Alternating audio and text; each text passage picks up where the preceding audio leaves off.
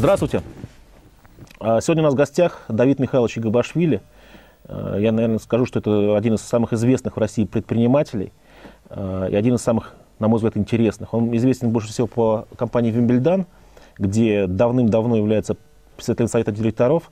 Но вообще э, Давид Михайлович, он был организатором нескольких сот бизнесов. Наверное, по этому показателю это чемпион России номер один, то есть вообще в недосягаемости. Э, это правда, Давид Михайлович, что несколько сот бизнесов вы в них участвовали? Ну, в принципе, да.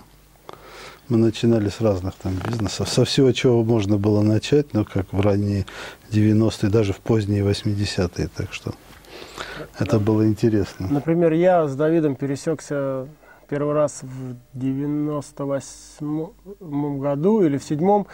И я лично пересекся по трем бизнесам. Первый был, это когда я построил пивоварню Тиньков в Петербурге первый. Хотел строить в Москву, мы приехали смотреть пивоварню и делиться опытом. Она была у вас первая. Это в э, Метелице. Называлась пивоварня... В Ангаре это в Ангара, Ангара. Ангара. Да, ресторан Ангара. Да, мы смотрели, ходили, там, помню, нас пивовар встречал, не помню, как парня звали, такой хороший был пивовар.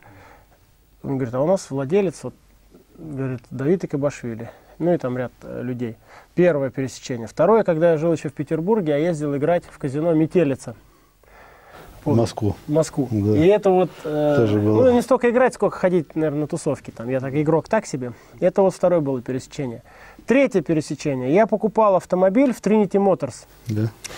Живя в Петербурге, покупал в Москве потому что было дешевле. Это третье. И четвертое пересечение, про которое, наверное, ты не знаешь, но это я покупал рекламу и дружил очень с Тони Хейзом. А, правильно. А Тони Хейз, ваш генеральный да. менеджер, Тринити Неон, это рекламная да. фирма, которая по всей... То есть даже я в четырех бизнесах пересекся. Ну и пятое пересечение, наверное, пил молоко домик в деревне. Нет, ну еще в пивном бизнесе мы уже пересекали. А, потом в пивном, когда там во Владивостоке у вас да, же там у нас было, и во Владивостоке было, и в Нижнем Новгороде, а, Нижнем, и в Москве, Волга, и в Башкирии, да. Так что да, вот куда ни киньте, все, то есть, что бы вы, ребята, не делали, вы всегда будете конкурировать с Давидом и Кабашвили. Но уже нет, не во всех вещах. Потому что все, не во всех вещах. Помимо того, что сидишь между двумя петербуржцами, ты сидишь еще между двумя Олегами Юрьевичами. Так что пользуйся случаем. Да, могу загадать желание. Жестко, потому что Олег Юрьевич, не просто два Олега. Могу загадать желание, очень хорошо. Ну, кстати, в Петербурге тоже у нас был бизнес – мы занимались, возили э, Шереметьево в аэропорту, это вот 88-87 год, это когда вот только можно было что-то основывать, мы автобусы брали в аренду и возили туристов, которые сидели в таможенной зоне. За один доллар они ездили, смотрели Москву, потому что им делать было нечего. Там даже, То ну, они не растаможенные? Как они бы, не растаможенные, да? да, мы с таможней договорились, таможенник сопровождал, ну не таможенник, а именно пограничник, пограничник да. сопровождал, и вот они ездили по городу, так значит. Вот это, это тоже. предпринимательство. Вот потом даже брали в аренду ну, корабль. А почему ты думаешь, что сейчас меньше вот этого? Вот такие вот рассказы, прям времена действительно додуматься, поехать в Шереметьево, договориться, таможенник. А вот у меня есть ощущение, что сейчас нынешняя наша молодежь сидит в интернете, и меньше вот у них такого вот тяги к этому. Почему? А, я думаю, что вот некоторые барьеры административные, они отбивают всякую охоту. А тебе не кажется, что это мифы? О барьерах? О барьерах. Ну нет, не кажется. Я думаю, что это, это все-таки существует. Потому что тогда, если что-то открывал, что-то делал, даже тот же автобус нанимал, тот корабль мы нанимали, там гостиницу делали на Москве-реке. А вот, и не было проблем. А сегодня, если ты тут что-то откроешь, значит, приедут все, все инспекции, как, какие есть, правоохранительные органы, ну и потом еще и бандиты сверху. Если это малое В наше время? Легко. Да какие бандиты легко, сейчас? Что? Легко в тех же Серьезно? пиджаках. Абсолютно. Вы работаете Ты на нашей территории. Фантастику нам да. Я говорю про малое предприятие, я не говорю про большие предприятия. А малые предприятия легко. Особенно в малых городах каких-то. Так что это все существует, к сожалению. Вот из-за этого, видно, отбивает всякую, всякую охоту. Не знаю, молодежь, видишь, как вот... А я ходил, да, лекции давал там, ну, даже не лекции, читал, мастер-классы просто проводил студентов. Кем хотите быть? Прокурорами? Газпром, Газпром, прокурор. Таможник еще все. Таможники. На самом деле, стратегическая ошибка, навряд ли. Гаишниками меньше все-таки. Ну да, Газпром, типа стоять на Газпром, улице наверху. Но я говорю, там, же не, вы же не у потоков будете стоять, даже если вы в Газпроме работаете. А вот там, где поток, они считают. Но они ошибаются, мне кажется. Нет, я-то понимаю, я-то им объяснял, что это ошибка, это большая ошибка. Ребята, страну вы так не поднимете. Одними проверками там вы не поднимете страну.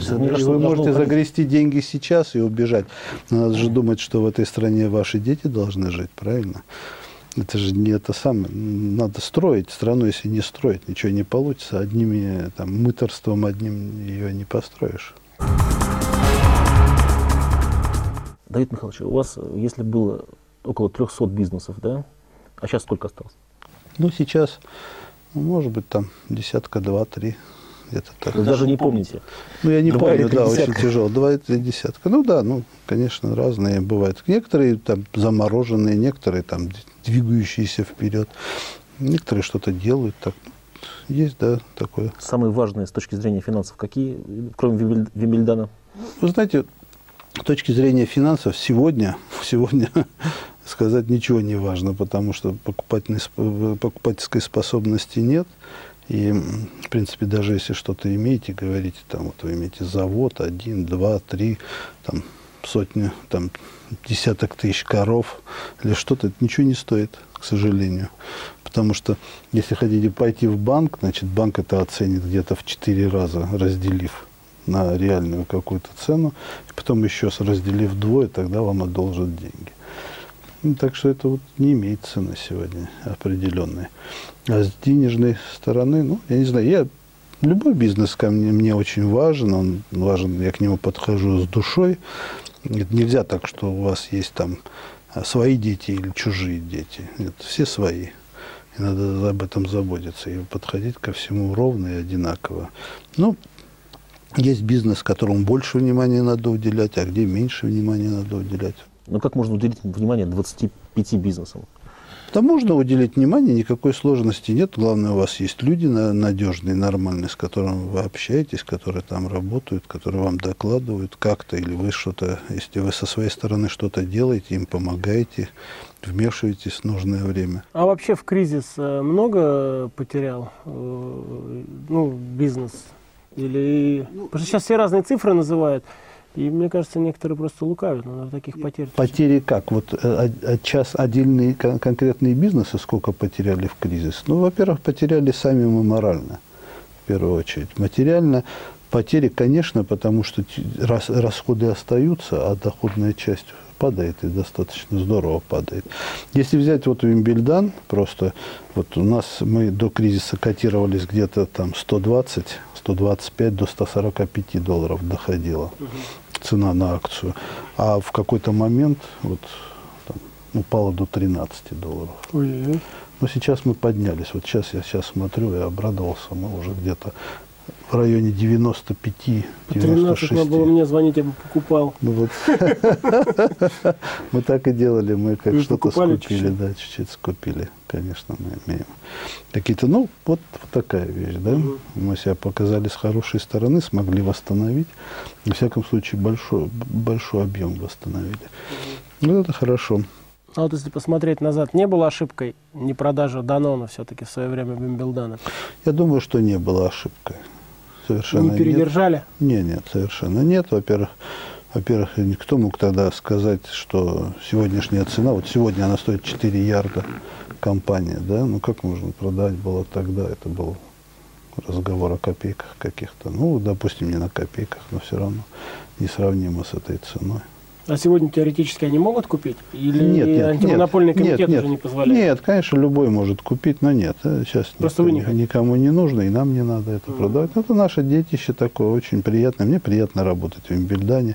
Сегодня мы получили такое, такие рейтинги со, всей, со всех сторон. В общем-то, и как компания, как и корпоративное управление, и как открытая компания и так далее. Получили там 36 не то 37 место даже в мире по, по corporate governance. Интересные вещи просто. Я хочу сказать, мой первый бизнес был вообще, может быть, даже не из этих, не из этих вещей. Это даже в советское время у меня был бизнес э, такой интересный очень. Просто могу рассказать, я его много рассказывал. Он связан с сельским хозяйством. Я работал во вневедомственной охране, ну, не, не аттестованным был. И тогда Федорчук, когда пришел, стал министром внутренних дел после Щелокова, значит, он дал распоряжение, что можно было брать на от, откорм поросят. Я не отдавали, давали поросят, я взял там пару, пару сотен поросят, и мы начали их откармливать, вырастили, откормили и сдали государству. Ну, конечно, там много было всяких, всяких таких моментов, и смешных, и каверзных, и все, но сдали государству по 3 рубля 50 копеек за живой вес – поросят, уже большие барова были, там по 100 килограмм. Уже хорошо получалось. Так что вот это был бизнес такой. Предпринимательство первое. 82 год. Это было В советское интересно. время было. А где тогда ты находился? Я в Тбилиси находился. Ну там знаменитые же все оттуда, цеховики, вот это все пошло. Но это да? не цех был, это же было, это, официальный, это официальное предпринимательство, в принципе, было, потому что мне МВД заплатило 3 рубля 50 копеек за живой вес к свиньи, так что это было хорошее дело. Да, так что в цехах нет, я не работал. Потому что Давид еще советский предприниматель. Не то, что российский, советский Советский, да. Да, это уже... 82 год, это вообще... Нет, конечно, конечно, я тоже занимался, ну, можно назвать предпринимательством, но это была нормальная работа. Я там чинил радиотехнику, там магнитофоны, там потом были видеомагнитофоны. Вот так починкой занимался. Ну, вот это было, это было, конечно, приработка определенная. Тоже предпринимательство, но уже mm-hmm такого плана. Вот, а так вот потом пришли такие интересные года, как 87 год, 88 год. Столько всего можно было сделать. Так даже, даже этим самым занимался деревом. Значит, покупали дерево, перерабатывали его на, для, под Ленинградом, как раз на заводах, перерабатывали деловую древесину и продавали финам делали, делали для, э, детали для европоддонов. Хороший был бизнес. Заработал, помню, тогда 22 тысячи марок немецких. Такие деньги были. Просто потолок. Купил сразу же себе Мерседес за три три с половиной тысячи. Помню, приезжал в Москву, ездили на Мерседесах. Не на очень новых, но тем да, не да, менее. Это было... Был, да, Мерседес такой. Я привез его сюда. Так была интересная, это самое интересное. Мой товарищ все время вспоминает, питерский тоже у меня товарищ. Я он опаздывал в аэропорт, я еду в аэропорт. Ну, это самое, мы так по Тверской там объехали все машины. И, это самое, и выбегает там гаишник с этим самым, с жезлом, стоп, куда летишь? А у нас там так, такая пачка денег лежит. Мы ему даем, говорит, прошу тебя, открой все эти самые, все светофоры открыл. Прошли насквозь. Такое интересное время да, было. 88 года было, да, это было время вообще, конечно, такое шальное, но интересное.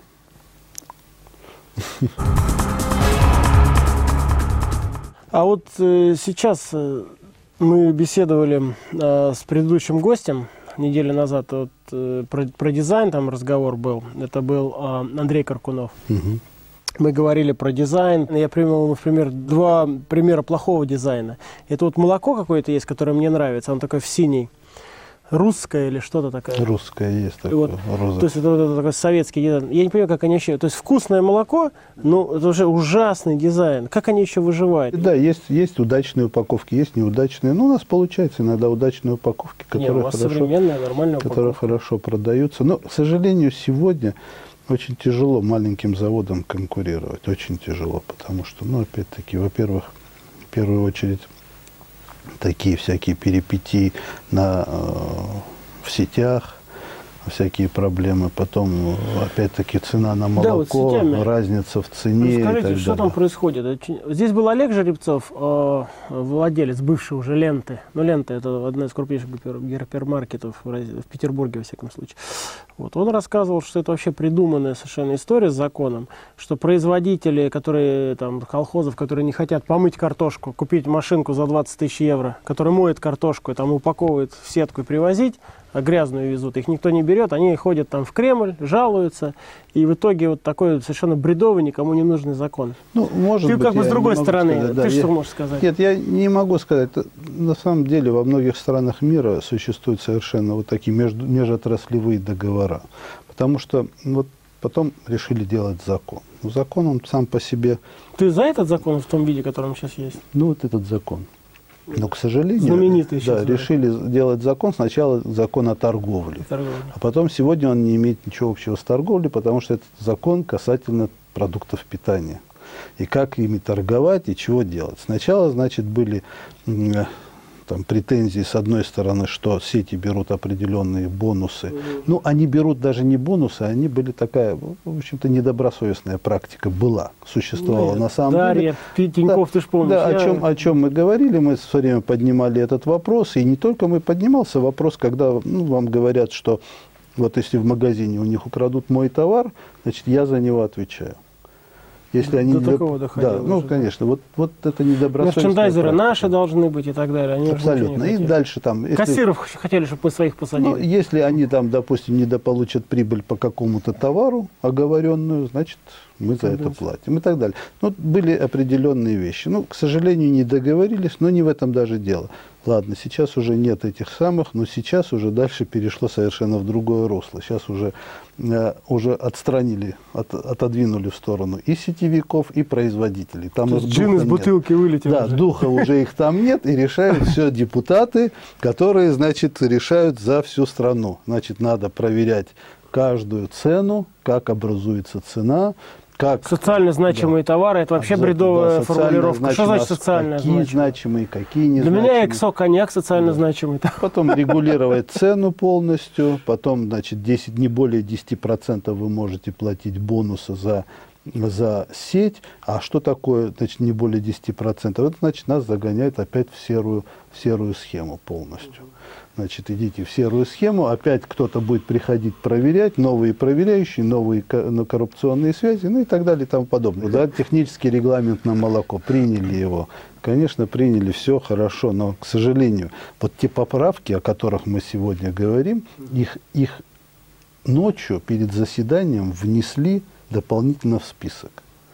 Перед заседанием. И проголосовали за них. Уже Сегодня, видели сегодня уже готовы снять. Все готовы снять, потому что вот и премьер-министр выступал по этому поводу. Во-первых, там есть технические ошибки, а во-вторых, полная дискредитация имени сухого молока. Сухим молоком питался весь Советский Союз все годы. Потому что не было возможности не доставлять на эти дистанции э, нормальное Особенно молоко. севера там. Да, с- а с- вот, а и назвали его почему-то молочным напитком. Но сейчас все это прекрасно понимают, и сейчас мы это переживаем. Потому что летом мы не покупали молоко и не сушили его, ввиду его полной дискредитации, а сейчас у нас молока нет. И фермеры выливали это молоко, потому что некуда было девать.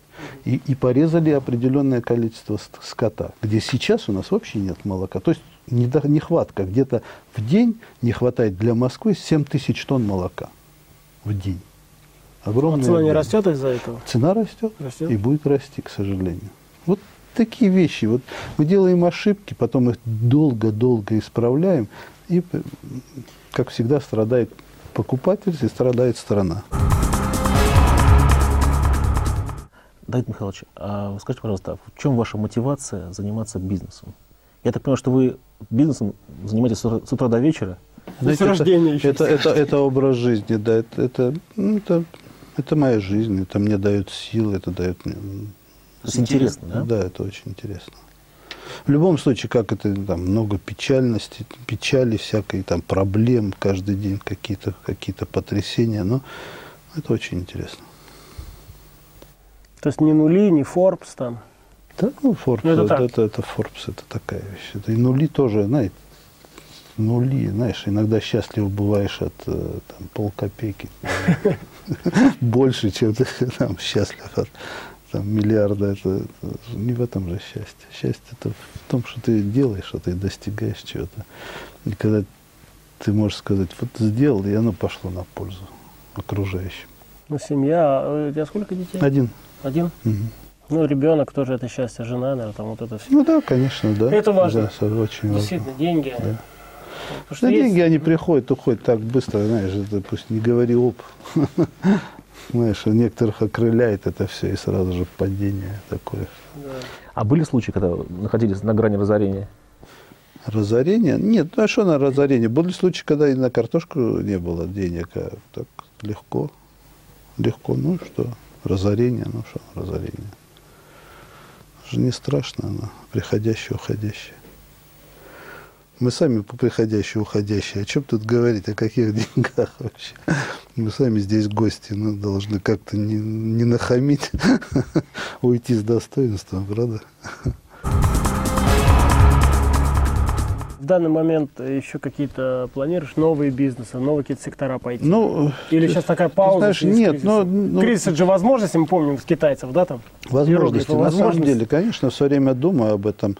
Все время есть какие-то мысли, что-то туда пойти, сюда пойти. Вот инновации какие-то. Есть мысли все время. Но опять-таки люди, все зависит Интернет, от вот людей. сейчас вроде модно, Насколько все ты- онлайн. Ну, опять-таки, кто в этом разбирается. Главное, люди, которых, которые тебя не подведут. К сожалению, очень много, очень много потерпел от того, что люди, в общем-то, тебя подводили. И были бизнесы, с которых ухо- уходили из-за партнеров, э, управленцев, потому что, ну, воровали. В общем-то, считали, что им нужнее, допустим, да, эти деньги нужнее. Или там они считали, что мы же все делаем, а вы что дали? Дали денег, и вы что, за это хотите что-то получить? Ну и что вы дали денег? Но они же даже, они даже, вот мне так странно, они даже не понимают, что за этими деньгами, я же эти деньги мог использовать совсем в других целях. И чтобы их заработать, мне надо же было что-то сделать, мне надо было трудиться, там это, не, не, до- не додавать другим, так дал им. И вот, а потом они считают, «Ну, что это же Да, воровство. Это, конечно, Воровство, бич. да, это, это Бич большое- у это большая проблема, к сожалению. На всех уровнях. Один приятель есть, ну, имя не хочу называть, он все его знают, но просто у него был бизнес один в Питере. Он говорит, там, оставил там товарища, вроде партнером его взял работать, и вдруг там приезжает, через два месяца он на фантоме едет. А бизнес уже все, каюк бизнеса, а сам едет на фантоме на Роллс-Ройсе. Ну, что сделаешь? Ничего не сделаешь. Ну да, такой давай- менталитет. нет, и, во-первых, нет механизма, чтобы что-то сделать. Ничего, ничего не сделаешь. Вот, вот так вот. Рассказать? Ну, сказать, Строго, да, да. ну, строго. а что строго? Какие строгости? Ну, я как тот раз сказал э, в своем блоге, я там пишу на интернете, у меня блог есть предприниматель, я говорю, нужно на законодательной э, инициативу просто запретить выплату дивидендов, э, если есть долг, да, или там, если долг больше, чем там дв- две беды, например. Просто запретить. Потому что, ну, у нас абсурд Да, это да, Люди это занимают, стороны, да. занимают, фантомы Да, покупают. да, и это а потом, вот я себя чувствую, это да. как просто идиотом. Я вот пошу, пошу, пошу, пошу, потом смотришь, опять фамилии не будем называть, мы их все знаем. Банки, которые вот сейчас там попали год назад, эти бизнесы, под шумок все там, да? А они-то все, у них у всех шоколаде, виллы в в шоколаде. Монако. Они все хорошо себя чувствуют. шоколаде. Банки эти сейчас все спасают, там, АС, Нет, в Монако мало вилл. Монако нет, но рядом там ну, капфера там, да. не важно. А то, ну и в Монако есть, как в Боре, например. Да, там, знаешь, да? Так, э, и так далее. А думаешь, ё-моё, то есть вот как? Ну, вот так, к сожалению. Или Вот- факторинговая нас вот была. Самая большая факторинговая компания. Там росла, вот так ходил парень, молодой, э, звезда бизнеса. Все про него писали, Forbes, и финансы там. Ну все, вот он звезда. Зовут его там Григорий, мы его все знаем. Эта звезда сейчас ярд долларов должна. А когда ко мне приходили Ну, становится инвесторы, неприкосновенным после ярда. когда ко мне приходили инвесторы, я помню, они мне не давали, помню, JP Morgan мне в банк. Это уже не его проблема, а проблема инвесторов. не, да- не дал мне деньги, он сказал, слушай, да я лучше дам вот факторинговую компанию в самую большую, да, вот в эту, Еврокоммерц, потому что они поинтересней. И они им дали 100 миллионов, помню, а нам не дали. Теперь, то есть, и тут действительно руки даже опускаются. Тут планируешь, как-то что-то строишь, строишь, а люди бам, в удар. Миллиард. Что думаешь по этому поводу? Ну, я Успокой думаю, что- меня как-нибудь, Ну, я пожалуйста. думаю, что... Я а то я нервничаю. Я думаю, не надо по этому поводу, знаешь, это сам. ну, Или ладно, пусть они летают на своих Да, бомбарде. пусть они там делают свое, так, ну, это же не, не- Знаешь, жить надо так, чтобы ты мог сам свободно ходить, вышел на улицу, пошел сам, без охраны, без этого, чтобы не боялся, что тебя там сзади кто-то всегда подстерегает. В этом страхе жить нафиг нужно. Ты, ты, главное, знаешь, твоя порядочность, это твоя защита, а все я- остальное. да. Давид Михайлович, а вы сейчас какие думаете перспективные виды бизнеса есть? Перспективные, ну, ой, тяжело сейчас вот сказать по перспективным бизнесам. Не, не могу сказать. Но любое производство, конечно, я, я знаете, какой-то оптимист, я так всех там агитирую, надо развивать производство, надо вкладывать в экономику, надо строить дороги, надо э, производить что-то на, на территории страны. Это все надо вот магазины строить, там, инфраструктуру, вот все это создавать. Все надо делать. Никто же за нас этого не сделает. А так сказать, вот сейчас быстро заработать деньги, даже не знаю. Даже не знаю, даже банки сегодня тоже в тяжелом состоянии. Большие банки, если была помощь государства, да, они так, тогда другое. А так все это все достаточно в тяжелом состоянии. Если вы берете, даже бизнес развиваете, да, сегодняшние проценты, ставки, они высоки, очень высоки. Ну, если спустили там до 12%, ребята говорят, мы получили кредиты, ну, еще как-то прожить можно. Ну, а, ну, я знаю, что у меня там есть бизнесы, где у меня там 20, 25, 22 процента. Да совсем недавно, недавно брали 35 процентов. Вот, так что это вот это, невозможно развивать бизнес. Это до первого поворота просто, чтобы успеть его продать, чтобы совсем не потерять его. Ну, сейчас имеет смысл молодым ребятам начинать свой бизнес? знаете, как оптимист и как э, предприниматель я скажу «да». Знаете, ни, ничего еще не началось и ничего еще не закончилось.